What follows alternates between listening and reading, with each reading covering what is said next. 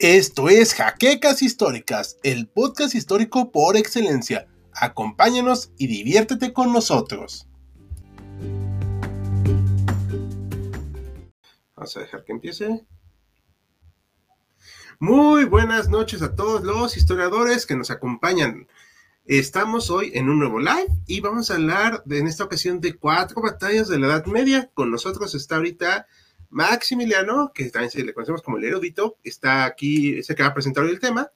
Y el doctor Mariano García, como siempre, aquí acompañándonos, está un poquito más pero pues igual vamos a estar compartiendo y debatiendo acerca de este tema que según las estadísticas fue casi el 50%, ¿no? De los votos que hicimos en el live. Fueron 48, si no mal recuerdo. 48 en eso quedó. Entonces, pues bueno, ustedes dijeron, y vamos a hacer este tema de hoy. Así que, Maximiliano, platícanos de qué se va a tratar estas cuatro batallas. A ver, ¿cómo vamos a empezar? Bueno, pues vamos a empezar primero que nada, bueno, saludando a todos, buenas noches. Y gracias buenas noches. Por, por haber votado por este video.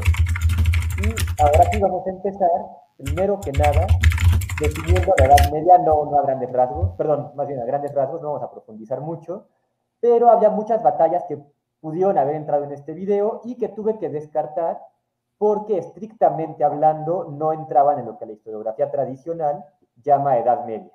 Es decir, no entraban en ese tiempo que va del 476 después de Cristo al 1453. Entonces, bueno, siguiendo estos parámetros fue que descarté algunas de esas batallas, sin embargo, alguna que otra la voy a mencionar como mención honorífica. Ahora bien, muchas de estas van a ser de la baja edad media, otras van a ser de la alta edad media. Vamos a hacer una rápida eh, definición de qué es cada una. La alta edad media son los primeros siglos, digamos los primeros cinco siglos a grandes rasgos de la edad media, y la baja van a ser los cinco siglos de finales de la edad media. Y vamos a hacer una distinción aquí entre la alta edad media, que va a ser una época en la que se está reconfigurando la sociedad occidental, apenas están haciendo los reinos que van a dominar la Edad Media, se están acomodando los ejércitos, vemos combates homéricos todavía, muchos combates homéricos, y pues la gente está todavía aprendiendo cómo se hace esto. Para la Baja Edad Media ya tienen mucha experiencia, ya han consultado tratados romanos, ya saben de la infantería pesada, infantería ligera, la armadura y la espada, bueno, van a evolucionar drásticamente y las batallas van a cambiar de una manera muy considerable. Ahora bien, también hay que aclarar que estas batallas las escogí más o menos de forma arbitraria. Así escogí batallas que a mí me parecen muy relevantes, que a mí me gustan mucho y a las que ya he tenido cierto acercamiento durante la carrera, durante mis investigaciones y durante la misma tesis. Si no hay dudas al respecto, podemos comenzar. No sé qué opinen ustedes. Eh, bueno, antes que... Ah, perdón, perdón, Mariano. No, no, no, adelante, Ricardo. Bueno, acá saludar a Saúl, que ya se unió con nosotros, que se cortó el cabello. Y rápidamente dejar los mensajitos de saludos. Imperio Tigre, buenas noches. Traloc, igual, buenas noches. Eh, llegando temprano, Johnny Lefter. Y vamos a dejar las preguntitas ahorita para más adelante del público. Eh, ahorita sí, Mariano, platícanos de qué querías comentar. Yo, desde que nos mandó el contenido Maximiliano, traigo yo por ahí una inquietud que tiene que ver con los cuatro batallas que tú mencionas, son cuatro batallas entre cristianos y musulmanes. Sí, de hecho creo que sí, las cuatro lo son.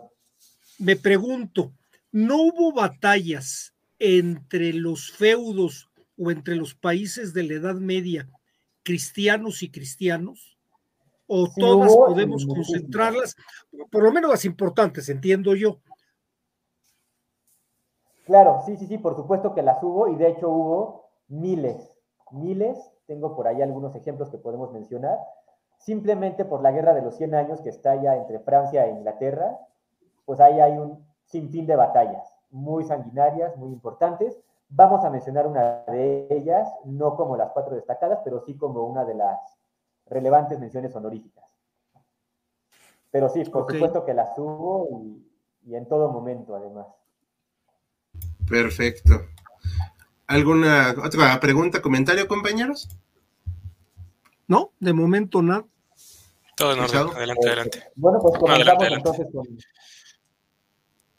Comenzamos con la primera batalla entonces. Ya tenemos aquí la imagen de Carlomagno. Realmente Carlomagno no es quien va a participar en esta batalla, pero sí tiene que ver con él. La batalla de la que estamos hablando es la batalla de Poitiers, que se da el 10 de octubre del 732 después de Cristo. Esta batalla no es importante solamente por la batalla en sí, que evidentemente lo es, sino también por todo el contexto político y social del que va a formar parte. Resulta pues que el Papa, que en ese entonces era Adriano, está siendo atacado, está siendo constantemente amenazado y sus tierras están siendo saqueadas por los lombardos. Los lombardos eran un pueblo germano que participa en estas invasiones que derrocan al imperio romano y que se hacen del territorio que sería el norte y centro de Italia.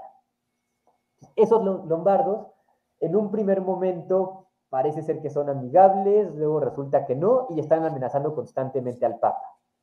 Ahora, en ese tiempo, estamos hablando del 732 después de Cristo, el imperio bizantino, lo que era Constantinopla, tenía dominado prácticamente todo lo que es Italia. Entonces, en teoría, le correspondía al, emperador bizantino apoyar al Papa en esta, situación. Sin embargo, el emperador pues estaba ocupado en muchas cosas y como ya hemos visto en otros videos, en otros lives, el, imperio de Oriente y el imperio de Occidente, bueno, el territorio de Occidente y el, el, imperio de Oriente no se llevaban para nada bien. No coincidían, luchaban por el poder, uno se sentía más importante que el otro, y entonces era obvio que no iban a apoyar al Papa e iban a dejar que se las arreglara por su propia cuenta lo que va a hacer el Papa va a ser ya no recurrir a los constantinopolitanos, que de hecho sí les envía por ahí una embajada, alguna carta, y ellos le contestan algo así como, pues mira, gracias por tomarnos en cuenta, pero no. Y entonces el siguiente movimiento que va a tomar Adriano va a ser dirigirse a los francos, a los merovingios, de hecho.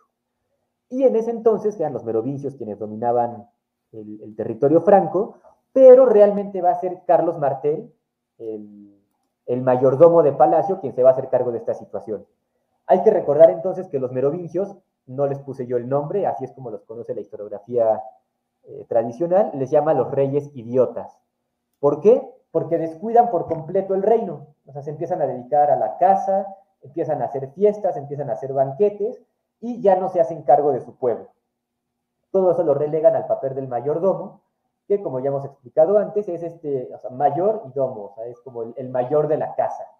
Y es el que se va a hacer cargo de la política, de la guerra y de ver por el pueblo. En ese momento era Carlos Martel y va a ser él precisamente quien apoye al, al Papa en esta situación. Ahora, para la batalla de Poitiers va a ser precisamente él quien reúna a todos los nobles francos, a todos los que en algún momento van a ser llamados franceses, realmente no lo son todavía, pero son francos, para hacer frente a esta nueva amenaza que son los musulmanes. Este es el primer momento en el que destaca Carlos Martel.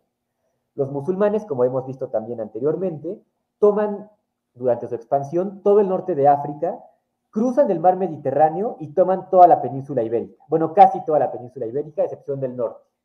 Y se empiezan a expandir hacia lo que son los Pirineos, que, perfecto, ahí lo podemos ver. En caso de que cayeran los Pirineos, que lograran cruzar de ahí, podrían tomar todo lo que sería el reino franco, todo lo que es Italia, y fácilmente extenderse hacia lo que hoy en día sería Alemania. Entonces, Carlos Martel toma una decisión determinante, o sea, es algo muy, muy, muy importante, cuando junta a todos, o casi todos los nobles franceses, o bueno, francos, va a ir con todo el ejército que él puede y les va a hacer frente en los Pirineos. El resultado de esta batalla es total y completamente a favor de los cristianos, de los, de los francos comandados por Carlos Martel. Y a partir de aquí viene ya la importancia. Por un lado, algunos historiadores dicen que en caso de no haber defendido o de haber perdido esta batalla Carlos Martel, fácilmente caía toda Europa o prácticamente toda Europa a manos islámicas. Entonces estamos hablando de un, de un momento realmente importante para la historiografía medieval. Y por otro lado va a ser en este momento cuando Carlos Martel empieza a destacar ya como líder de los francos, tanto líder militar como líder político. Y es justamente por eso que va a ayudar al Papa en su lucha contra los eh, lombardos un poquito más adelante. No sé hasta aquí si tienen alguna duda, algún comentario. A ver, hay una cuestión medio militar, medio técnica.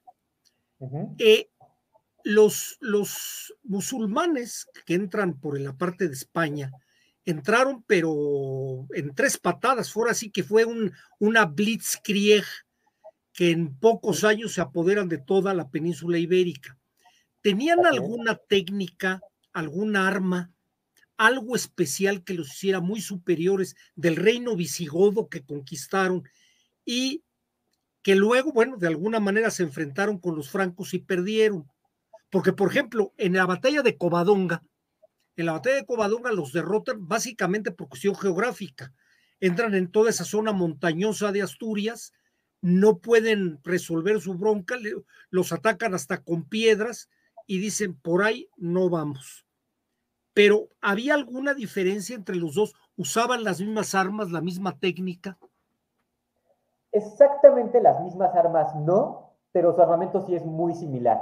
Se sabe que usan esta espada curva, muy característica del Imperio Islámico.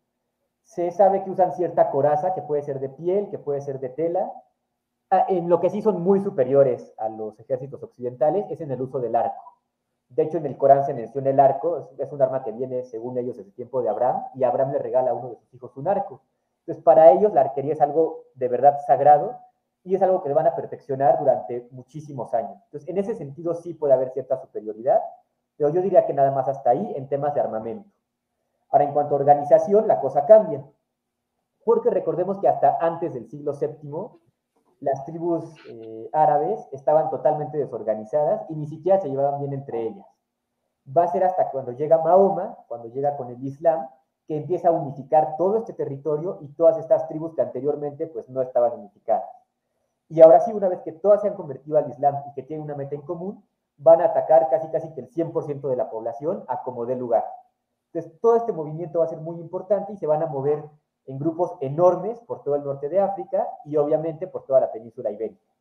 Los visigodos sí, sí estaban ahí, ya se habían asentado, pero no tenían, creo yo, que ni los números ni la organización para hacerle frente, que además les llega más o menos de sorpresa, o sea, no se esperaban que cruzaran tan rápido el Mediterráneo y que los invadían de esta manera tan, tan drástica. Ahora bien, los francos sí estaban ya enterados de lo que estaba pasando en la península ibérica y ellos saben perfectamente que si los dejan pasar de los Pirineos van a tener serios problemas.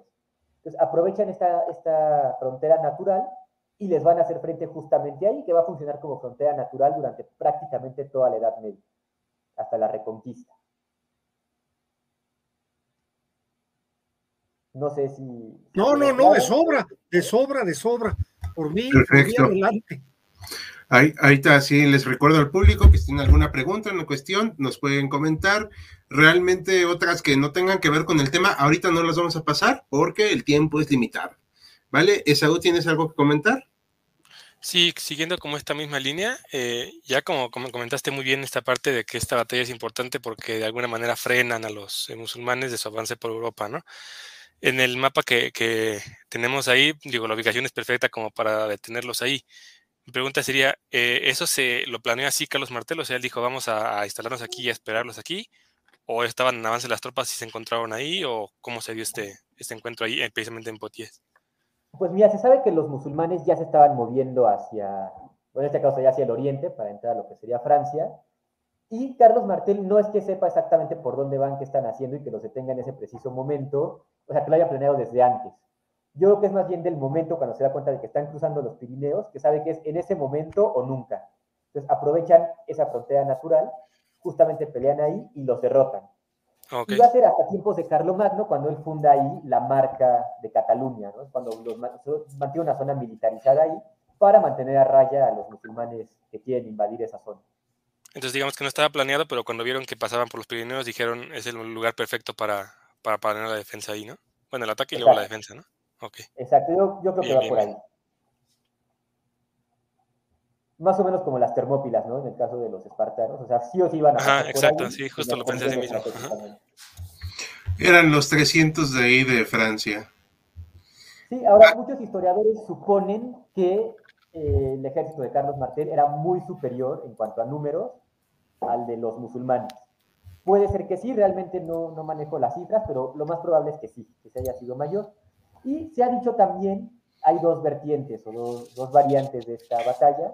Algunos dicen que era una batalla así eh, como debe de ser, ¿no? O sea, con dos contendientes muy fuertes y que se enfrentaron siendo un 50-50, ¿no? Las probabilidades de ganar. Pero también existe esta teoría de que era solamente una avanzada por parte de los musulmanes y que no representaba en sí una amenaza. Yo me voy más por la primera opción, que sí tenían intenciones de conquistar o por lo menos de saquear en algún momento, pero sea una o sea la otra, pues sí los frena por ahí Carlos Martel y va a funcionar eso como una frontera durante prácticamente mil años. Órale. ¿Es la marca hispánica? No con Carlos Martel, sino cuando llega Carlomagno, pero sí. Pero ahí la ponen, ¿verdad? Ahí la ponen, de hecho de ahí viene el problema de Cataluña, por ejemplo. Ok. Bueno, del condado de Cataluña. Aquí eh, dice Imperio Tigre 131. ¿Qué veían los musulmanes en Europa en general? Ah, esta es una buena pregunta. Bueno, los, a ver si no nos censuran el video, desmonetizan por esto, pero en el Corán aparece una palabra muy famosa hoy en día que es la yihad. La yihad puede ser interpretada como una guerra espiritual en contra de la, la infidelidad, por así llamarlo, pero también hay quien lo interpreta como una guerra física, ¿no? una guerra de conquista. Y por lo tanto, no es que vean en Europa como que tenga mucha fertilidad o que las tierras les convengan estratégicamente, sino que lo, que buscaban era conquistar todo lo que les fuera posible y expandir la fe islámica. Pues más que nada sería eso. Una, a mí alguna vez me tocó algún alumno musulmán y me decía que yidah o yihad es, la palabra lo que significa es actos colectivos en nombre de Dios. No necesariamente tiene que ser guerra, puede ser cualquier tipo de acción colectiva para eh, beneficiar a Dios de alguna manera. Claro que nosotros siempre le hemos dado el sentido de la guerra. Claro. Pero bueno, y por otro lado, eh, tú mismo nos platicaste alguna vez cuando hablábamos de la caída del Imperio Romano, de que en el Mediterráneo los musulmanes se adueñaron a nivel de piratería porque eran muy buenos en el mar. ¿No habrá tenido también esto que ver? Como decir, bueno, ya tenemos el mar que está al norte de nosotros, pues vamos a seguirnos para arriba. Sí, por supuesto, por supuesto, la dominan el Mediterráneo y se expanden por todas partes. Y eso va a implicar, bueno, va, va, a forzar a los, a los cristianos, a los europeos, a abandonar por completo el Mediterráneo. Y de hecho los imperios y los reinos que vayan a surgir durante la Edad Media no tienen casi nada que ver con el mar. Por ejemplo, el imperio carolingio, que es el que vamos a ver más adelante, precisamente se va hacia tierras continentales y pierde contacto con, el, con lo marítimo. efectivamente tiene mucho que ver. En este caso, el Mediterráneo. Muy bien, Max. Pues bueno, podemos pasar entonces a la siguiente adelante, Adelante. No, para nada. ¿Cuál va a ser? Es la batalla de Dorilea, y si puedes, creo que es en este mismo mapa, pasar a tierras, a Tierra Santa, de hecho. Aquí, ¿no? Exactamente, ahí en la botita, en la botita árabe, si buscas por ahí debe estar Jerusalén. Aquí está Jerusalén. Aquí está. Perfecto. Entonces, bueno, la batalla de Dorilea se da en el marco de la primera cruzada. Y es importante aclarar aquí una cosa muy importante. La primera cruzada se da no con un solo contingente de cristianos que marchan a Tierra Santa para recuperarla, sino que a grandes rasgos son dos. El de la primera etapa, que se le llama la Cruzada de los Pobres, que es de esta gente pues del pueblo que no estaba capacitada militarmente, que no tenía conocimiento militar ni entrenamiento, ni mucho menos había participado en batallas, pero que el Papa y la gente que va por ahí predicando la cruzada, pues los convencen de lanzarse a la guerra. No esperan a que el contingente bien armado y bien eh, capacitado los acompañe y ellos se lanzan así, como diríamos aquí a la Viva México. Se juntan sobre todo franceses, bueno, francos, pero también llegan ahí, me parece que germanos. Avanzan hacia lo que sería la península arábica y una vez que llegan ahí son masacrados. Entonces, ese es el primer momento, no nos interesa en este momento, pero va a haber un segundo contingente, ahora sí con la gente de la, de la clase nobiliaria, que por supuesto que sabe pelear muy bien, están bien armados y bien capacitados, y ellos van a ir ahora sí a retomar Tierra Santa. Llegan otra vez a la península arábiga, avanzan por ahí y tienen una serie de éxitos impresionantes. De hecho, hoy en día hasta se consideran milagrosos por cómo van avanzando sin tener ningún tropiezo, ninguna, ninguna pérdida muy grande, y llegan hasta Jerusalén. Pero antes de llegar a Jerusalén se va a dar esta famosa batalla de Dorilea, Estamos hablando del primero de julio de 1097 después de Cristo. Cuando avanza este contingente de, cruzados, todavía no existen los templarios, ni los hospitalarios, ni ninguno de ellos, todos son cruzados, van a dividir su avance en dos columnas, por así decirlo, una que va del lado izquierdo y una que va del lado derecho. no necesariamente muy pegada una de la otra. Y mientras avanzan, ya después de haber conquistado varias ciudades en ese entonces musulmanas y haber liberado las ciudades anteriormente cristianas, van a seguir avanzando hacia Tierra Santa y una de esas columnas va a ser atacada por sorpresa por los musulmanes. ahí vemos que llega una carga de, de arqueros que van a atacar a los cruzados, que no tienen mucho conocimiento de la arquería y que sí van a tenerla difícil en ese momento, se van a tener que replegar, están sufriendo esos embates de los musulmanes, pero alcanzan algunos a escapar e irse hacia la segunda columna de los cruzados. Les van a pedir ayuda, les van a decir lo que está sucediendo y esa segunda columna va a avanzar para auxiliar a la primera. Entonces los musulmanes parece ser que ellos creen que ya están ganando la batalla porque logran que se repliegue esa primera columna. Lo que no se esperaban es que llegaran a socorrerlos los de la segunda columna. Entonces, una vez que llegan, apoyan a la primera y hacen que retrocedan los musulmanes. Entonces, lo más cerca que estuvieron los cristianos, creo yo, de ser derrotados en esa, en esa contienda que es la primera cruzada, pero pues se salvan, ¿no? Los, llegan a socorrer esta segunda, esta segunda eh, columna y va a ser un total éxito para los cruzados nuevamente, que ahora sí, sin mayor contratiempo, pueden avanzar hasta Jerusalén y después de un sitio más o menos largo y más o menos difícil, tomar la ciudad. Entonces creo que es un momento clave porque es en el momento en el que los musulmanes pudieron haber ganado, pudieron haber detenido a los cruzados en un momento crucial, pero pues no se dieron así las cosas y ya no pudieron, ya no tuvieron cómo detenerlos hasta que llegan a Jerusalén y que van a dominar durante mucho tiempo. No sé hasta aquí si hay algún comentario. Aquí hay una pregunta, igual de Imperio Tigre. Aprovechando que estamos en esto de las cruzadas, aparte de las ocho, que no tengo ni idea si son ocho, ¿hubo algún plan de invasión a las tierras de los musulmanes para debilitarlos? Sí, las ocho cruzadas, en teoría, tienen como objetivo Jerusalén, ¿no? retomar Jerusalén.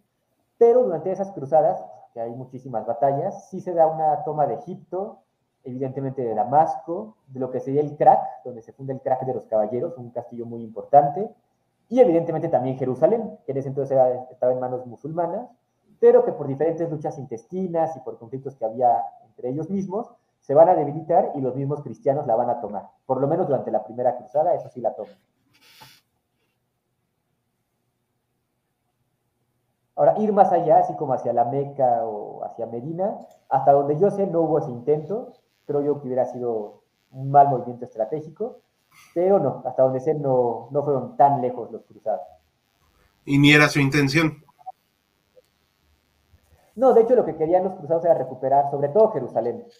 Ya después también se preocupan por las tierras que hay alrededor o tierras con alguna relevancia bíblica o religiosa de alguna forma.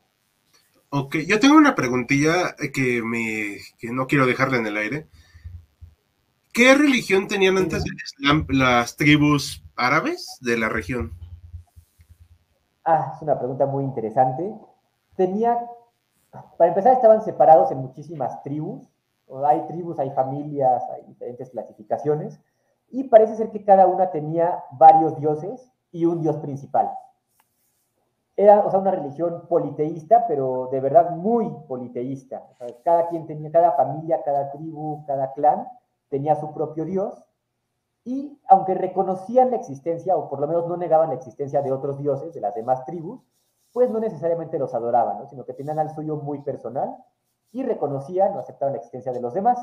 Ahora se dice que una vez que llega el Islam a tierras árabes, ya que la mayoría se convierte, esos antiguos dioses van a ser considerados los genios. Así van a sobrevivir de, cierto modo, ya no como dioses, pero sí como espíritus que van por ahí por el desierto y que pueden tanto ayudar como perjudicar al ser humano. Ok, a ver, ¿algo quieres comentar eso? Tenía una pregunta, no sé qué tan adecuada seas, es como un poco poética eh, en esta parte. Eh, como narras la batalla, cuando llega la segunda columna, es como una suerte de milagro para, la primera columna que ya estaban a punto de ser vencidos y los, eh, y los salvan, ¿no? Tiempo después, cuando los españoles hacen la conquista, ellos siempre narraban que Santiago Apóstol iba con ellos acompañándonos en la batalla. ¿Hay en esta, en esta batalla algún relato o algún tipo de, después de que la batalla, que se dijera que apareció alguien con, con esa segunda columna, algún santo o algún apóstol que los dirigió para, para la batalla cuando todo estaba perdido? Hasta donde yo sé, con esa batalla en específico, la de Dorilea, cuando la segunda columna los socorre, no. Sí, creo que sí lo llaman milagroso, ¿no? O sea, que los pudieron socorrer, que eliminaron a los musulmanes, que hicieron retroceder, sí, pero no se dice alguna aparición así como Santiago Matamoros, una cosa así, no. Donde sí va a suceder va a ser un poquito más adelante cuando ya están asediando Jerusalén. Dicen que se aparece tanto Jesucristo como la Virgen María, que les dice algo así como sigan peleando, van a ver que sí van a poder, hagan tal o cual cosa, y efectivamente terminan conquistando Jerusalén. Ok, perfecto. Gracias, Max. No, de nada. Hay un par de preguntas de la audiencia, eh, rápidamente. ¿Cuál fue la perspectiva musulmana de esto? Pues, bueno, sería bueno que especificar exactamente de qué, ¿no? En cuanto a las ciudades, que sí hay fuentes, sí hay fuentes que, narran las cruzadas desde el punto de vista musulmán. No te sé decir en este momento el título, pero sí puedo decir, por ejemplo, que a los cruzados les llaman franqui. Creo yo que porque en su mayoría eran francos, y pues así los reconocen. Y pues sí, sí narran así como las derrotas que ellos tuvieron, las, las conquistas por parte de los cristianos, pues un largo etcétera. también son muy buenos en su historiografía los musulmanes. Ok, aquí otra pregunta. ¿Por qué Ricardo Corazón de León no tomó Jerusalén cuando le ganó a Saladino y solo ordenó que puedan pasar peregrinos cristianos por Jerusalén? Pues ahí ya es un tema, o para empezar a saber un poquito del contexto de este video, pero pues ya es un tema bastante político, ¿no? O sea, no es que haya una alianza como tal Saladino y Ricardo Corazón de León, pero pues se hacen varios pactos, varios tratos, respetan cada uno que es un lugar sagrado para los demás, para la otra religión, y pues de cierta manera permiten que haya este paso, este tránsito, incluso en los mercaderes, ¿no? que van a ser tan importantes unos siglos más adelante. Ahorita mencionaste una, una cuestión, Max, que es interesante. Por alguna razón, sabemos muy poco de la historiografía musulmana realmente es algo que no, que no trabajamos. Ahorita mencionabas, me viene a la memoria un tal Ibn al-Saud, que escribe bastante de, la historia musulmana, pero no, yo, yo no he leído en lo absoluto, ni en la carrera, ni nada que, que nos llevaran a la historiografía musulmana. No sé si en la Facultad de Filosofía sí se trabajara un poco más de esto, pero como que andamos muy, muy perdidos en ese aspecto. Pues sí, ahora que lo mencionan, así es. Sí lo llegamos a trabajar muy a grandes rasgos, muy superficialmente en la facultad. Creo yo que en primer lugar se debe a la dificultad del idioma, ¿no? O sea, son pocas las traducciones que se hacen del árabe al español, inglés, francés. Y de esas pocas, pues son todavía menos las que llegan a México o Latinoamérica en general. Pero ahora que mencionan este, este fenómeno, sí llegué a cruzarme, no, no recuerdo el título, se los debo, ni el autor, pero resulta que los vikingos logran llegar a, tierras conquistadas por los musulmanes en la península ibérica. Y ellos mismos describen que cuando llegan ahí, les dan una paliza a los musulmanes, o sea, los sacan de su territorio y básicamente los humillan. Entonces los vikingos escriben algo así como, pues no vuelvan a pasar por aquí porque hay gente muy aguerrida, muy bien organizada y pues nos dieron una paliza. Y más adelante me encontré con la misma, la misma narración, pero desde el punto de vista musulmán, donde dice algo así como, pues estábamos muy en paz, llegaron unos invasores extraños, eh, avanzaron un poquito, los detuvimos y se fueron, y pues quién sabe quiénes eran. Pero pues sí, hay, sí se puede ir verificando esta narración, tanto de los vikingos como de los cristianos, como de los musulmanes, desde varias perspectivas muy diferentes, pero que ayudan a dilucidar estos fenómenos, estas batallas y estos acontecimientos de la Edad Media, y resulta pues muy interesante en ese sentido. Muchas gracias, Max. ¿Quedaste eh, satisfecho con la respuesta de Mariano? Sí, no, no, no, no, pues más que la es una, es una reflexión, ¿no? Sí, claro, sí. porque... Creo que adolecemos, que adolecemos, eh, como que es un, telón que no hemos descubierto, ¿no? Exacto, perdón, perdón. Eh, ¿Por qué los países europeos cristianos no se preparaban bien para defender la Tierra Santa cuando ya la tenían, no? Bueno, antes de que la tuvieran, estaba en bajo control bizantino. Y hay que recordar que pues, hubo varias crisis por ahí económicas, sociales, políticas, y que los musulmanes, además de tomar por la fuerza las ciudades, también negociaban. Pues, por ejemplo, cuando alguien se convertía al Islam, pues tenía ciertos beneficios, le convenía económicamente, etc. Entonces, poco a poco lo van perdiendo, si no militarmente, sí políticamente, por medio de negociaciones. Una vez que lo pierden, pues no lo pueden recuperar tan fácilmente y es cuando se, se gestan entonces ahora sí las cruzadas. Y una vez que lo tienen los cristianos, sí intentan defenderlo, de hecho surgen ahí los templarios, los hospitalarios, los teutónicos, los mismos cruzados están ahí y la defienden hasta donde pueden, pero pues finalmente la pierden, ¿no? No es posible defenderla más tiempo. Pero de que lo intentaron, sí, sí lo intentaron. Perfecto, gracias. esa pregunta me sirve para pasar a la siguiente batalla. No sé por ahí si tengamos la foto, creo que sí, de Balduino IV. Ese no es. ¿Este no es? Es, un niño. Es este, ¿no? Exactamente. Balduino, creo que se hizo famoso por la película de Cruzada, la cual no les recomiendo en lo más mínimo, pero bueno, ahí sale este rey, famoso por ser el rey leproso de Jerusalén. Aquí lo podemos ver, es el niño que está siendo como empujado, está jugando con sus compañeros, es el que está jugando hacia el lado izquierdo. Y del lado derecho lo vemos con quien me parece que es Guillermo de Tiro, que es quien narra justamente esta, estos acontecimientos. Y resulta pues que Balbino IV heredó el trono de Jerusalén siendo muy joven, hasta donde se tenía menos de 17 años. Y Saladino, era ya un general muy importante para la época, logra unificar a todos o casi todos los, pueblos musulmanes que están por ahí, por la zona, los unifica y los dirige para reconquistar las tierras que habían perdido a manos de los cruzados en la primera cruzada. Y parece ser que se trata de algo así como un ataque sorpresa, se da el 25 de noviembre de 1177 después de Cristo. Saladino junta un ejército pues bastante considerable, son cerca de 20.000 hombres, y se dispone a conquistar, a retomar Jerusalén. Balduino IV, siendo todavía muy joven, como ya lo expliqué, se entera de esto y junta tantos hombres como puede. Entonces se sabe que participan ahí sí los, los templarios, alrededor de 300 templarios, y logra juntar en total cerca de 4.000 hombres. Si se fijan, 4.000 contra 20.000, pues está como que un poco disparejo. Saladino avanza hacia Jerusalén y Balduino IV llega no al frente, o sea, no lo enfrenta directamente, sino que llega por atrás de las tropas de, Saladino. Saladino no se esperaba eso, o sea, no sabe ni por dónde los están atacando. Balduino IV aprovecha ese, ese caos, esa sorpresa, el elemento sorpresa, llega por atrás de las tropas y hacen toda una masacre. Cuentan por ahí que el mismo Saladino estuvo a punto de morir en esa batalla y que solo se salvó porque su guardia pues, estaba dispuesta a morir por él se sacrificaron y permitieron que Saladino escapara. Pero pues es una batalla, aunque no muy famosa, casi no se retoma ni en películas, ni en historiografía, ni en libros, sí es muy importante porque frenó a Saladino de conquistar Jerusalén prematuramente. O sea, finalmente sí lo va a hacer, pero muchos años más adelante. Y destaca también, además de la edad de, de Balduino IV, que tenía alrededor de 16 años, y además tenía lepra, y destaca también por el, número tan reducido de participantes que tiene el lado cristiano y que aún así derrota a los musulmanes. en cuanto a estrategia, pues es muy reconocido Balbino IV y también es muy famoso porque, bueno, un poquito después de esto muere, deja Jerusalén en manos de Guy de Lusignan y es entonces cuando eh, Saladino vuelve a atacar y ahora sí conquista Jerusalén. No sé hasta aquí si hay algún comentario, algún, alguna pregunta. Aquí del equipo de HC, algo que quieran comentar. No, no, no, muy claro. Sí, creo que Saúl quiere comentar algo.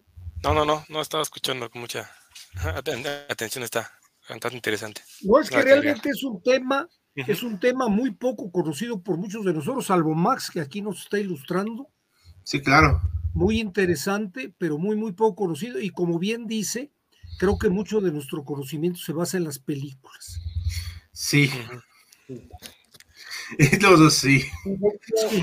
En la película de Cruzada, que nuevamente no les recomiendo, no aparece esta batalla, pero sí la mencionan. sale por ahí Balbino Cuarto hablando con el protagonista, que es Orlando Bloom, y le dice algo así, ¿no? Como tenía 16 años y vencía a Saladino, es como la gran victoria de la época, ¿no? Cuando es muy reconocido este, este rey, que después va a ser opacado por la lepra, que lo va a hacer morir a muy temprana edad, y deja, por así decirlo, desprotegida a Jerusalén.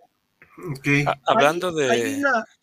Perdón, perdón. Adelante, adelante, Mariano, espera, espera, No, nada más iba a comentar, hablando de lo de las películas, hay una serie en Netflix inacabable, porque creo que son 400 capítulos, que se llama Resurrection, que habla del tiempo de la guerra entre, de las diferentes escaramuzas entre los reinos musulmanes y los cruzados.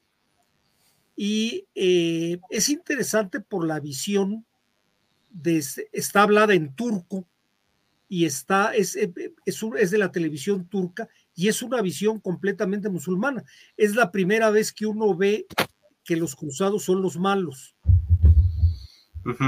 Entonces, pues es una visión, pero les digo, es inacabable porque como son cuatro, llega un momento que dices, ya, ya estoy hasta acá de estar viendo, de estar viendo a estos cuates, pero con un enfoque muy diferente.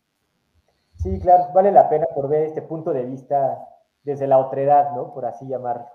No hay alcohol ni hay desnudos. Pues no. No, es, es, algo que te llama la atención porque tú ves que todos toman té, pero eso de echarse su copa de vino y cosas por eso no lo ves en la tele. No, totalmente prohibido por la religión allá. Exactamente.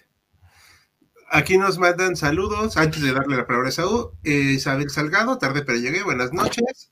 El Pato nos manda a todos saludos, buenas noches, banda HC, buenas noches, Pato. Buenas noches. Eh, aquí nos comentan, ah, aquí comentan algo que Maxi se escucha como si estuviera hablando a través de un tubo. Eh, tiene un problemilla de audio Maximiliano con su audífono, su micrófono, pero bueno, pensábamos que no era tan grave, pero sí es un poquito complicado pues a ver si luego lo podemos resolver. Una disculpa, pero para nada más para que tengan este, para tenerlo en cuenta, porque yo pensé que sí se escuchaba bien, yo lo escuchaba bien. Fueron dos niños. Se escucha bien, ¿eh? creo que se escucha bien, aunque sí un poquito raro, ¿no? Pero. Ok. Aquí dicen que fueron dos niños, un francés y un alemán, que mandaron una cruzada solo por niños, los cuales fueron vendidos como esclavos, que yo me acuerdo si eran los niños esclavos, pero ese es para otro tema, ¿no? Así, ah, la cruzada de los niños. Pues sí, lo tocar en otro video más adelante. Perfecto. En el Reino de los Cielos tocan esa batalla de Balduino 4, pero media fumada de Hollywood. Ah, ah no, pues no sabía, la verdad. Es, la misma película, Cruzada o El Reino de los Cielos. Ah, de Kingdom of Heaven, sí, cierto. Yo solo me acuerdo de Eva Green, la verdad. Yo, yo me suscribo, suscribo ese recuerdo. Tal vez, eh, ¿cómo se relacionaban distintas órdenes de caballeros como los templarios, teutónicos, hospitalarios, que dicen que es como que saliendo del tema? Yo creo que lo podemos aplicar para otra ocasión, pero ¿cómo ves, Max? Sí, bueno, puedo, decir a grandes rasgos que, por ejemplo, en esta batalla sí participan varias órdenes. se coordinan y participan para defender Jerusalén. Cada una tiene una misión muy importante y muy específica. Unos son eh, médicos, otros son caballeros, son militares, y se dividen ahí las funciones, ¿no? Eso sí lo podemos abordar en otro video. Yo que específicamente para eso, porque da para mucho esto de las órdenes militares. Perfecto. Muchas gracias, eh, Max. Eh, eh Saúl, tenías un comentario.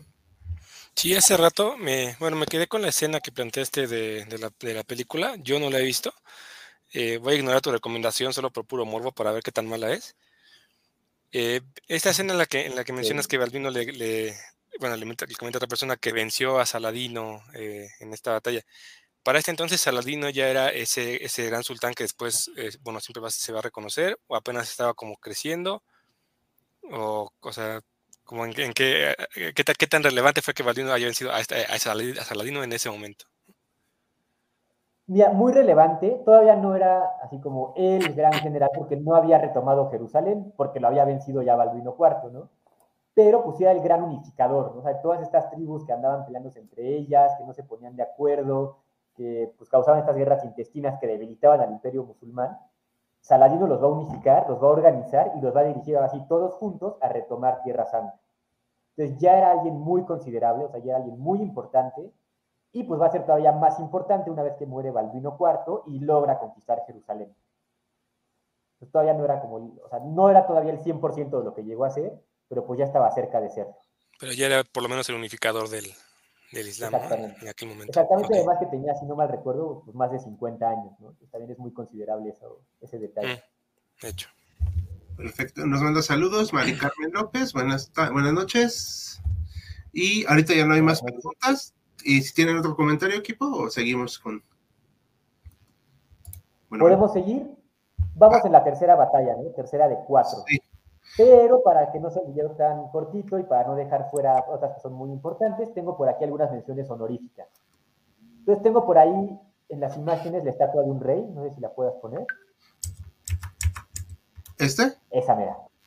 Esa mera, ese, ese rey que vemos ahí es Alfredo I, Alfredo el Grande de Inglaterra, por lo menos de Wessex. Y es, él, él, participa, va a ser de los protagonistas de una de las grandes batallas que hay en ese tiempo, estamos hablando del 878 después de Cristo, y se va a dar la batalla de Ethandun. Muy importante porque, no sé si vieron la serie de vikingos, igualmente no es muy acertada en cuanto a la historicidad, pero vemos ahí que, spoilers, un spoiler para la quinta temporada o sexta, se hace un gran ejército normando que invade lo que hoy en día es Inglaterra y van conquistando a diestra y siniestra, prácticamente todo lo que se encuentran, excepto el reino de Wessex, que es ahí donde los van a frenar. No son vikingos noruegos, como nos hace creer la serie, según recuerdo, sino que van a ser daneses. Se le conoce, de hecho, como el Gran Ejército, el Gran Ejército de los daneses, que conquista prácticamente toda la isla. Y los va a frenar, precisamente, el rey Alfredo en esa batalla de Ethandun. Ellos quieren tomar Wessex, el rey Alfredo pues junta tantas tropas como le es posible, que de hecho no son tantísimas, se encuentran en un lugar estratégico y ahí pelean contra el, bueno, contra el ejército de los, de los eh, daneses que están siendo comandadas por Guthrum I. Resulta que por ciertos movimientos estratégicos la batalla pues, está bastante pareja y terminan ganando los, los sajones, comandados por el rey Alfredo. Y una vez que derrotan a los, a los vikingos, van a capturar al rey y para no, bueno, al, dirigente que es Guthrum, y le proponen un trato. A cambio de que no lo maten y de que le permiten seguir con su vida, él acepta ser bautizado en la fe cristiana y convertirse en un monje. Una vez que se bautiza y que se convierte en un monje, va a tener el nombre de Atelstan. Allá no va a ser Guthrum, va a ser Atelstan y se va a recluir en un monasterio por el resto de su vida. Entonces, y es importante esta batalla, por un lado, porque frena el avance de los daneses, permite que, que haya una reconquista, en este caso por parte de los de los sajones para la tierra inglesa, y por otro lado por este hecho tan curioso en el que el rey es obligado a bautizarse y él acepta, y sí se va a vivir al monasterio, o sea, tal como lo, como lo promete, se va para allá y hasta donde sé no sale de ahí. Así, no sé si se presentan oportunidades, me parece que sí, y no las acepta para salir de ese monasterio. Entonces, por eso la importancia de esta batalla. Y si tienen alguna duda, sí, sí ha sido llevada a la pantalla chica en este caso. En la serie del último reino lo podemos ver en la primera temporada, al final. Una, una, una pregunta. Este Alfredo es Alfredo el Grande. Así es. Y es el que está casado con Leonor de Aquitania. No, no, no, no, Leonor de Aquitania es ya muy posterior. Es posterior. Sí. Ah, ok, ok. Hubo hace muchos años una película que, habla, que se llamaba con Anthony Quinn, El León en invierno, y hablaba de un, creo que era Alfredo, que es el papá de Ricardo Corazón de León y de Juan Sin Tierra. Pero bueno, me tenía yo esa, esa confusión. Ah, está bien. Son parecidos más adelante, Leonor, pero, pero no, todavía no, nada que ver. Ok. Ok. Eh, aquí nos comenta Raimundo Valle López, que casi siempre nos trae buenos comentarios de estas cuestiones medievales. En la película de Arn, el caballero, espero que haberlo dicho bien, esa batalla es la última que pelea Arn antes de regresar a Suecia. No la conozco, la verdad. No he visto la película, sí he escuchado de ella, pero no la he visto. Agradezco el dato. Ah, vamos a che checarlo luego. Aquí comenta Isabel Salgado que me causa gracia que los turcos ven a las cruzadas con una invasión cuando ellos vienen de las estepas y la religión de la península arábiga. Pues sí. Digo, todas las civilizaciones tienen, tienen su grado de, de hipocresía, ¿no? Entonces, saludos a los que, que les se victimizan por los mexicas, a esos también. Ok, entonces, a ver, yo tengo una preguntilla. Sí. Los países nórdicos, o sea, aparte de los vikingos y eso, sí se peleaban entonces en guerras entre ellos, o sea, por, digamos, los reinos de ellos. Sí, claro que sí. En ese entonces se le puede conocer como Escandinavia, Okay. abarca lo que es Noruega, Suecia, Dinamarca y bueno, más adelante conquistan Islandia también. Y ellos lo que hacen, o sea, los vikingos, a vikingo como tal se traduce como pirata. Es decir, o sea, no van para conquistar, sino que saquean, matan, violan y se regresan. Ya después, sobre todo en este momento en Inglaterra, vamos a ver que sí van con la intención de conquistar y de adueñarse de tantas tierras como les sea posible. Y bueno, aquí lo que nos está preguntando Alejandro Cadena, ¿qué hubiera pasado si no detienen a los daneses? Pues hubieran tomado fácilmente toda Inglaterra y yo creo que hasta se hubieran podido seguir a tierras continentales, por Normandía, ¿no? Por lo que hoy en día es Francia. Incluso pudieron haber llegado a Alemania o más allá. Pero bueno, pues Alfredo los detiene ahí en esa batalla de Ethandun. Y bueno, de hecho la serie se llama El Último Reino, justamente porque Wessex es el último reino que no logran conquistar los, los vikingos, es el último reino libre, por así decirlo. Perfecto. Y hay otra pregunta acá que no sé si vayas a abordar este tema. ¿Cuándo fue y por qué bando fue utilizado el cañón como arma de asedio? Sí lo vamos a tocar y lo guardo para el final. Ok, perfecto. Seguimos con las menciones honoríficas y tengo la batalla de los campos cataláunicos. No sé si te pasé imagen, la verdad, no lo recuerdo. Bueno, pero está por aquí. Eh, bueno, en ese mapa estaría en lo que es el sur de Francia, norte de Italia, si no mal recuerdo. Ah, no, entonces no. Vámonos. No sé si está por ahí Atila, creo que no. Pero bueno, no importa. Estrictamente hablando, no sería medieval, y es por eso que no quedó entre las principales, porque de no ser así, si lo hubiera puesto tal vez como la primera batalla. Resulta que es en el 451 después de Cristo, es decir, escasos veintitantos años antes de que comience oficialmente la Edad Media. Y bueno, ¿por qué es relevante esta batalla? Bueno, porque se alía el Imperio Romano con varios pueblos germanos, como van a ser los francos, los visigodos, me parece que los suevos y los burgundios. Y van a pelear contra el ejército de Atila, comandado por, bueno, compuesto por más o menos 300.000 unos, que además se alían con otros pueblos germanos, que si no mal recuerdo están los ostrogodos y me parece que los vándalos y los alanos.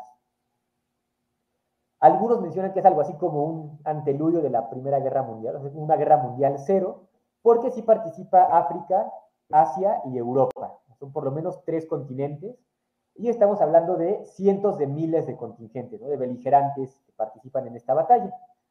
Parece ser que la batalla no es así como decisiva para, los, para el Imperio Romano, o sea, sí gana, pero es como por muy poquito. están estancados tácticamente y finalmente es Atila quien se retira. La figura de Atila está cargada de misticismo. Se dice que Atila significa o era considerado el azote de Dios. Y de hecho dicen que ahí donde pisaba su caballo, que se llamaba Ozar, no volvía a crecer la hierba. es algo muy mágico, ¿no? muy místico y muy intimidante. Y pues veamos, vemos que es una batalla gigantesca, ¿no? 300.000 unos, todos ellos a caballo, atacando el Imperio Romano y casi conquistando Roma, pues algo muy impactante para, la, para el Imperio Romano y sus aliados. Sin embargo, es derrotado, es derrotado por este general que se llama Aesio. Aesio lo logra derrotar, o por lo menos logra que se retire y que no conquiste Roma, aunque sí se acerca y es el Papa León I, León el Grande, quien va a negociar con Atila para que no invada Roma, que no la saque. Entonces, bueno, esa sería la batalla de los campos cataláunicos, 451 después de Cristo. Y menciono rápidamente la última mención honorífica, antes de pasar ya a la última batalla, que sería la batalla de Pavía. En este caso, se da entre el 773 después de Cristo y el 774 también después de Cristo y va a ser un enfrentamiento entre Carlomagno, ahora sí a quien teníamos en pantalla al principio del video, y el rey Desiderio de los lombardos. En un primer momento el Papa le pide ayuda a los francos y ellos les dicen que no. ¿Por qué? Porque los lombardos pueden ser, si se da el caso, posibles aliados en contra de los musulmanes. Sin embargo, el Papa presiona y presiona y presiona y finalmente los francos tienen que decir, sí, está bien, vamos a ayudar. Y Carlomagno se va a enfrentar, en este caso, a los lombardos comandados por Desiderio. Es relevante, por un lado, porque es una aplastante victoria para Carlomagno, el inicio de muchas otras victorias, y por otro lado, porque podemos ver aquí su famosa táctica de, de Carlomagno, o estrategia, depende cómo lo veamos, que es dividir a su ejército en dos partes. Una ataca de manera frontal y la otra puede rodear para atacar por atrás o por algún flanco o si es necesario puede apoyar al primer contingente. En este caso va a rodear y van a, pues van a acorralar a los, a los lombardos que no se pueden defender ya por ningún lugar, los van a ir cercando poco a poco hasta que los derrotan finalmente. Es destacable también que Carlomagno estaba casado con la hermana de Desiderio, pero cuando se da esta guerra, cuando atacan al Papa y los tiene que defender Carlomagno, va a repudiar a su esposa y ella se va, si no mal recuerdo, se regresa con su hermano a territorio lombardo. Entonces, es relevante, por un lado, porque marca el inicio, ahora sí, del imperio carolingio. O sea, ya conquistó el norte de Italia y por lo tanto ya es rey de los francos y emperador de los romanos, emperador de los italianos, hasta que oficialmente el Papa le va a dar el título de emperador de los romanos. Pero bueno, hablando en términos muy estrictos, ya es un emperador porque ya está conquistando territorios más allá de lo que le pertenecía originalmente. Podemos ver esta, esta estrategia tan típica de Carlomagno que ya les mencioné, y también podemos ver esta primera derrota tan grande de Desiderio, que va a querer después rebelarse, va a querer otra vez pelear contra Carlomagno, pero ya nada tan grande como esta batalla de Pavía. No sé hasta aquí si hay alguna duda, algún comentario.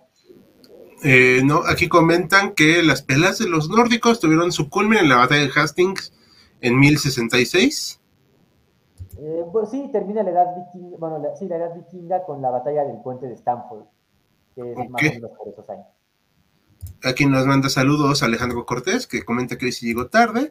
Y para complementar los campos cataláunicos, espero haberlo dicho bien, que es el canto del cisne de los romanos. Flavio Aesio fue fundamental. Muere el rey de los godos, supongo que esto es lo que quiere decir, que eran federati de los romanos. Así es, es correcto. Perfecto. Eh, ¿De, qué, otro, de qué otra batalla nos vas a comentar? Bueno, tenemos ahora sí la última, que como bien dijo el doctor Mariano, son puros cristianos contra musulmanes, esa sería la última batalla, y en este caso pues es una derrota cristiana. A quien tenemos en pantalla, de izquierda a derecha, es Julio César, luego Constantino XI y después Constantino I. La imagen no nos pertenece, le damos créditos al autor, desconozco quién sea, pero pues agradecemos por esta imagen que es pues bastante fuerte, porque vemos a Julio César, que aquí es puesto como el fundador del Imperio Romano. Eh, realmente no es el primer emperador, pero sí es quien conquista la Galia y pues es reconocido como este primer gran dirigente de los romanos. Tenemos que está, con, está pues sí, consolando, apapachando a Constantino XI, que es quien va a estar a cargo del Imperio Bizantino, cuando es invadida por los musulmanes, por los otomanos, y finalmente es derrotada. Y del lado derecho tenemos a Constantino I, que bueno, no fundó eh, Roma ni nada de eso, pero sí funda Constantinopla en el siglo IV después de Cristo, y es por eso que la ciudad lleva su nombre, Constantinopla por Constantino, y va a ser defendida irónicamente por Constantino XI. es un Constantino quien la funda y un Constantino quien la defiende, ahora sí que hasta el final. ¿Por qué es importante esto? Bueno, para empezar, vemos que los musulmanes ya logran superar a las tropas eh, bizantinas, ya el fuego griego no les sirve de mucho, llegan hasta las tierras constantinopolitanas y ahora sí la pregunta que nos hacían hace rato, si va a ser usada la bombarda. No es el cañón como lo conocemos hoy en día, sino que es una bombarda, es el preludio del cañón, y con esta arma, bastante novedosa para la época, van a poder tirar o derribar las murallas de Constantinopla. Ahora, Constantino XI no es conocido por haber ganado esa batalla, pero sí por haber peleado hasta el final. Cuenta la leyenda que sus hombres llegan a donde está el rey y le dicen algo así como, bueno, su majestad, ya están tomando la ciudad, ya están cayendo todos los muros, pero si nos da tiempo para sacarlo a usted a salvo y que pues, pueda dirigir la, la, resistencia o por lo menos permanecer vivo lo que le quede de vida, ¿no? Pero Constantino XI se niega, dice, no voy a huir mientras mis hombres están peleando por defender su ciudad, voy a pelear yo también con ellos toma su espada, se pone su armadura y sale a pelear en contra de los, de los invasores musulmanes. Y hasta donde tengo entendido, su cuerpo nunca es hallado. O sea, evidentemente cae en batalla, cae peleando contra los musulmanes, pero pues ya no se sabe nada más allá de él. Y como bien saben, se da esta batalla en 1453 después de Cristo y marca, según la historiografía tradicional, el fin de la Edad Media y el principio de la Edad Moderna. Por eso es que la sitúo aquí entre las más destacadas de la Edad Media. Perfecto. Constantino XI dejó descendencia que pudiera reclamar el trono del imperio bizantino. No sé qué tan emparentados estaban, o sea, realmente no te sé decir si son descendientes directos de él, pero sí se sabe que hay una dinastía constantinopolitana que escapa de la ciudad y se va a territorios de lo que hoy en día sería Ucrania o Rusia. Y por lo tanto eso lo van a retomar los ares rusos para decir que son herederos del imperio romano a través de los bizantinos. Entonces sí pudieron haberlo reclamado en algún momento, pero pues no, no se da la oportunidad. Sí, porque ya ves, que pasa es común en las monarquías que han caído que luego aparece el hijo, ¿no? Claro. Eh, eh, una cosa este, aberrante y, muy extraña es que eh, hay un, un, aspirante al trono francés como Luis XX, que es el nieto o bisnieto de Franco, el hijo de Alfonso de Borbón, que tienen una liga con los franceses y él aparentemente le toca la descendencia para que pudiera aspirar como Luis XX. Pero bueno, es un dato nada más para chismear. No, no me hagan mucho caso, realmente no estoy 100% seguro del dato, pero me parece que es la dinastía de los porfirogenetas, que logra escapar, y pues bien a lo que hoy en día sería o Rusia o Ucrania, algún territorio por allá. Eh, ¿Dijiste proxenetas? No, porfirogenetas. Ah, ya, ya, es que sí, dije, ay, como que está muy, muy raro el, nombre. El, aquí comenta Raimundo Valles, el ingeniero en jefe de la artillería de los otomanos era cristiano, pues sí era un, ya un imperio, pues multi todo, o sea, ya, ya estaba muy grande. Y pues no me extraña. Eh, aquí, eh, ah, eh, ok. Y nos comenta aquí también, saber que nada más como complementa algo que ya hemos dicho alguna vez y yo creo que lo vamos a tocar en un futuro. Para mí la guerra mundial cero fue la guerra de los siete años. Sí hemos hablado de eso un poquito, digo, no trata de Edad Media, pero es un temilla que luego tendremos ahí pendiente. No También mencionaría yo la guerra de los 30 años, ¿eh? como una posible guerra mundial cero. Ah, la de la Edad Moderna, de cuando están protestantes contra católicos, ¿verdad? Sí, que básicamente España pelea contra todo el mundo pero ya tiene apoyo de sus colonias en América. Entonces ahí sí hablamos de África, Asia, Europa y América. Aquí comentan una pregunta, van a hacer una pregunta muy importante. ¿Por qué la cristiandad deja caer a Constantinopla? Pues es que ya era muy difícil, ¿no? Defenderla. Ya era dificilísimo, o sea, ya habían sufrido una crisis económica terrible. Los mismos cruzados, que no era su intención, pero finalmente invaden Constantinopla en la Cuarta Cruzada los invaden, matan mucha gente, les quitan muchísimas cosas que hasta hoy en día se conservan, por ejemplo, en Venecia, y pues en Constantinopla nunca se logra recuperar de, ese, de esa invasión. Pues poco a poco va cayendo, ya es algo que no se podía sostener, y finalmente pues cae a manos de los otomanos, que además traen esta arma tan innovadora para el momento. Perfecto. Muchas gracias. Y por último, el comentario: Rusia es considerada la tercera Roma después de Roma y Constantinopla. Sí, por eso el zar se hace llamar así zar por César, ¿no? Aunque el primer zar era de Bulgaria. Sí, y de hecho también el Kaiser alemán, me parece que Kaiser viene de. César. Es el mismo, es el mismo César, es el mismo nombre. Sí, de alguna u otra manera, muchos estados modernos dicen ser o herederos o descendientes de alguna manera del Imperio Romano y pues buscan legitimarse de esa manera. Sí, sí, es una forma de legitimación. ¿Tenía algo que comentar, Esaú? Quería eh, preguntar, antes de que se nos pasara el, tema de Constantinopla, eh, porque es como un tema muy, muy interesante, pero que de repente desde, nuestra, la perspectiva como común no lo, no lo conocemos tanto. No sé si hubiera alguna recomendación, no sé si de la parte literaria, yo no vi con ninguna película que lo trate directamente, pero no sé si es de la parte literaria o de una parte como más este, fácil de leer para entender o para conocer la calle de Constantinopla o todo este proceso. Pues bien, en cuanto a temas literarios, la verdad es que no, no se sabría decir alguno en específico. Sé, por ejemplo, que sí está la crónica de Ana con, con Mena, con Mena, hija del emperador, me parece que Alejandro, y narra, por ejemplo, las cruzadas desde el punto de vista de la realeza constantinopolitana. O sea, me parece muy interesante, que es algo que casi no se aborda. Como decía el doctor Mariano, así como no podemos consultar fuentes islámicas, tampoco lo hacemos con las fuentes bizantinas. Pero bueno, por ahí tiene este dato, por si alguien gusta buscar la fuente, pues adelante.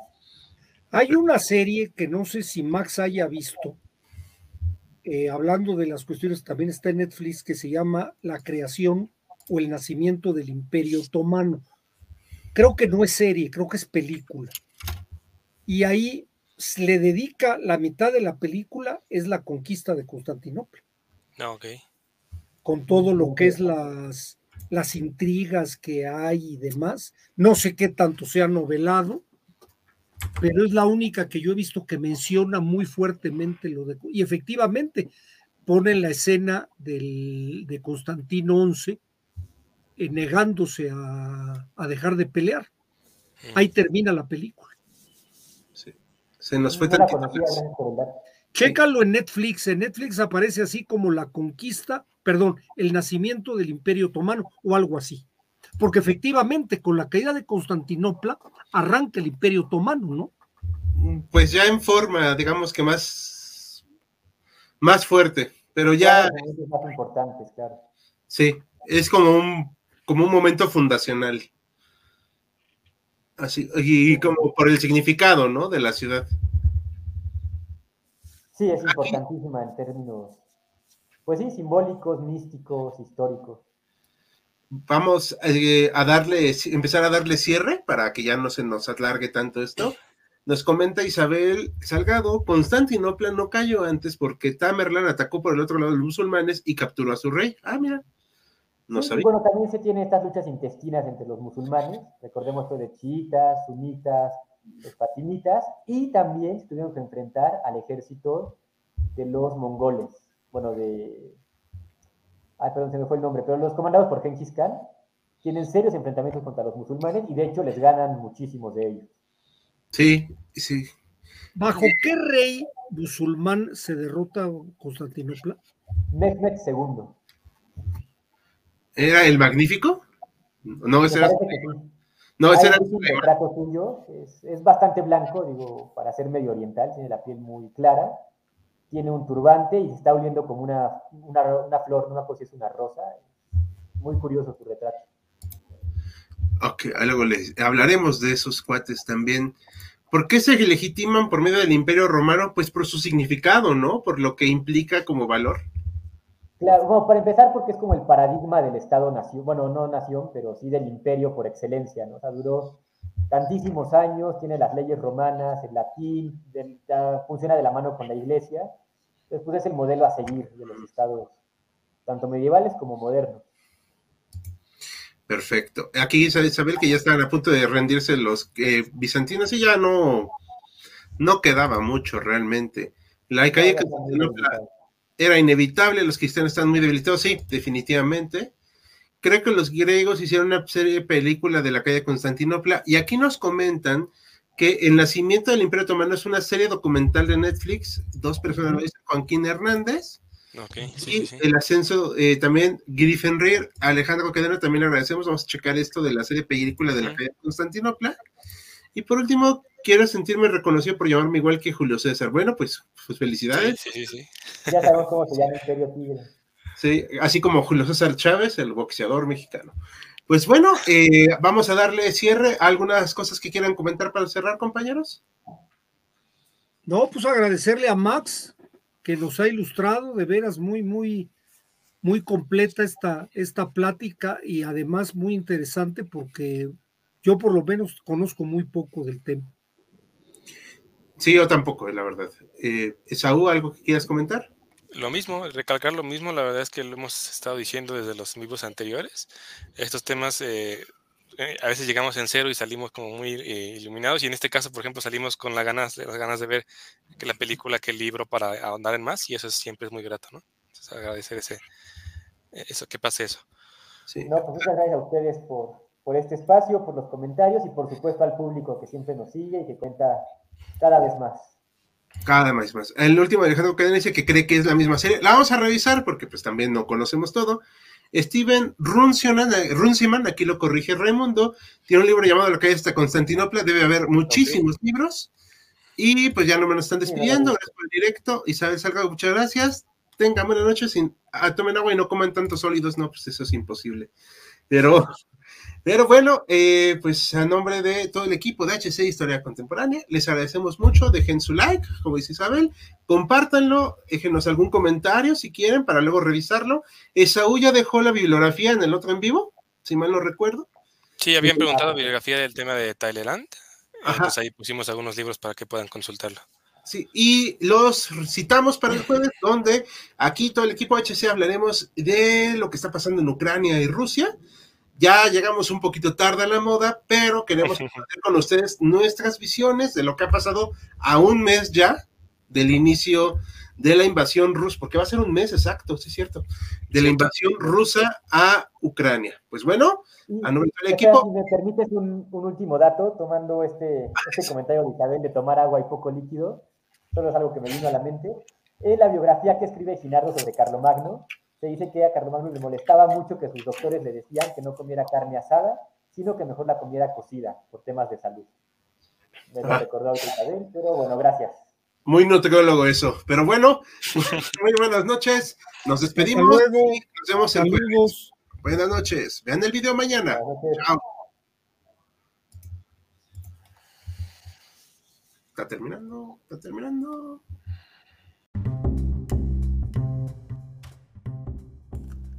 Gracias por habernos acompañado en Jaquecas Históricas, el podcast histórico por excelencia. Hasta la próxima.